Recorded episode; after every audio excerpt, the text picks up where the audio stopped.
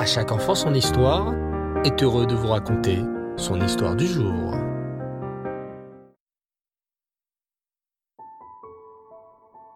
À l'époque à laquelle vivait le Maharal de Prague, les Juifs souffraient beaucoup des accusations des goïms.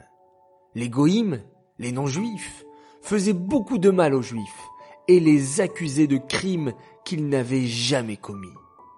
Il y avait un certain moine en particulier, un homme cruel, nommé Tadudge, qui n'arrêtait pas de dire du mal sur les Juifs et qui encourageait les goïms à les faire souffrir. Le Maharal de Prague, qui était donc le grand rave de cette ville, priait très fort pour ses frères. Hachem, protège les Juifs de Prague des machinations du méchant Tadudge. Mais un jour, le Maharal de Prague fit un rêve. Dans son rêve, il lui fut demandé quelque chose d'incroyable. Le Maharal de Prague devait fabriquer un golem. Un golem? Hmm, Mais qu'est-ce donc un golem? Une machine? Une arme? Ou bien une maison? Non les enfants. Vous voulez savoir ce qu'est un golem? Écoutez plutôt la suite. Quand le Maharal de Prague apprit qu'il devait construire un golem, il comprit que l'heure était grave. Un golem. Mais c'est quelque chose de très difficile à fabriquer. Il faut être un immense sadique pour fabriquer un golem et être versé dans les secrets les plus profonds de la Torah. Mais il n'avait pas le choix. Pour sauver les Juifs de Prague, il fallait fabriquer ce golem. Alors, le lendemain matin, le Maharal de Prague appela son élève le plus proche ainsi que son gendre. Ensemble, ils allèrent se tremper au mikvé, prièrent très fort Hachem pendant trois jours, sans manger ni boire. Puis, très tôt, le matin du troisième jour, le Maharal de Prague, accompagné de son élève et de son gendre, allèrent chercher un sac dans lequel ils mirent un grand pantalon et une chemise. Mais que vont-ils donc faire avec ces habits? Le Maharal de Prague et les deux hommes allèrent ensuite près du fleuve de la Valtva, et là-bas, le Maharal de Prague fit quelque chose d'incroyable. Il fabriqua de ses propres mains, avec de l'argile et de l'eau du fleuve, un homme. Un homme géant d'argile. C'était le golem. Mais le golem ne bougeait pas, ne respirait pas.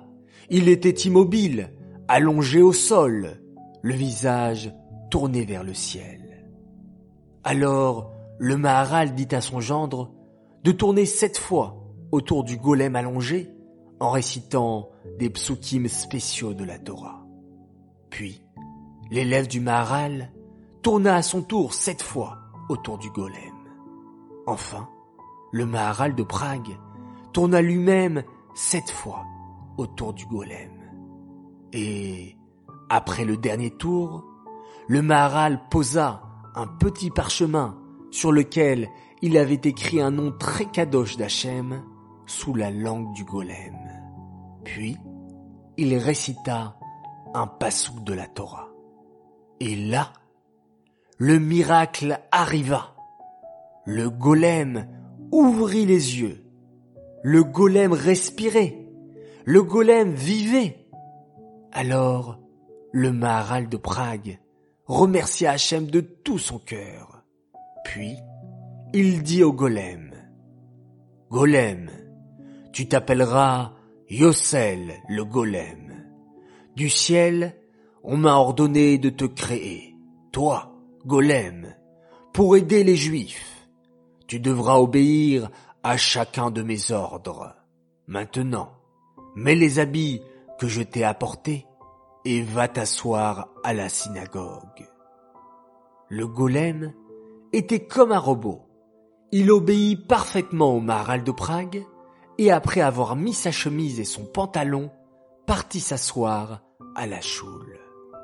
Le golem ressemblait à une statue. Il restait assis toute la journée sans bouger, sans parler à personne. Mais chaque fois que le Maharal de Prague lui parlait, le golem semblait revenir à la vie et exécuter l'ordre du Maharal de Prague. Golem, je te charge de trouver tous les ennemis des Juifs. Chaque fois que tu sentiras qu'un homme cherche à faire du mal aux Juifs, arrête-le. Et c'est ce que faisait le golem. Le golem était très fort et rapide. Chaque fois qu'un homme voulait faire du mal aux Juifs de Prague, le golem courait à toute vitesse le capturer, le ligoter et le jeter au tribunal de la ville où il l'abandonnait. C'est ainsi que le golem sauva toute la communauté juive de Prague de nombreux ennemis. Puis vint le jour où le Maharal de Prague comprit que le golem devait cesser d'exister. Alors, le Maharal ordonna au golem de monter à l'étage dans le dernier grenier de la choule.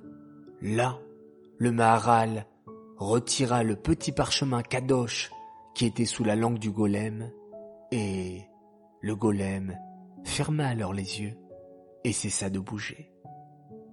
Aujourd'hui encore les enfants, les restes du golem se trouvent à l'étage de la choule de la synagogue du Maharal dans la ville de Prague. Voilà les enfants, une histoire extraordinaire à l'occasion de l'Aïloula de notre immense tzaddik, le Maharal de Prague.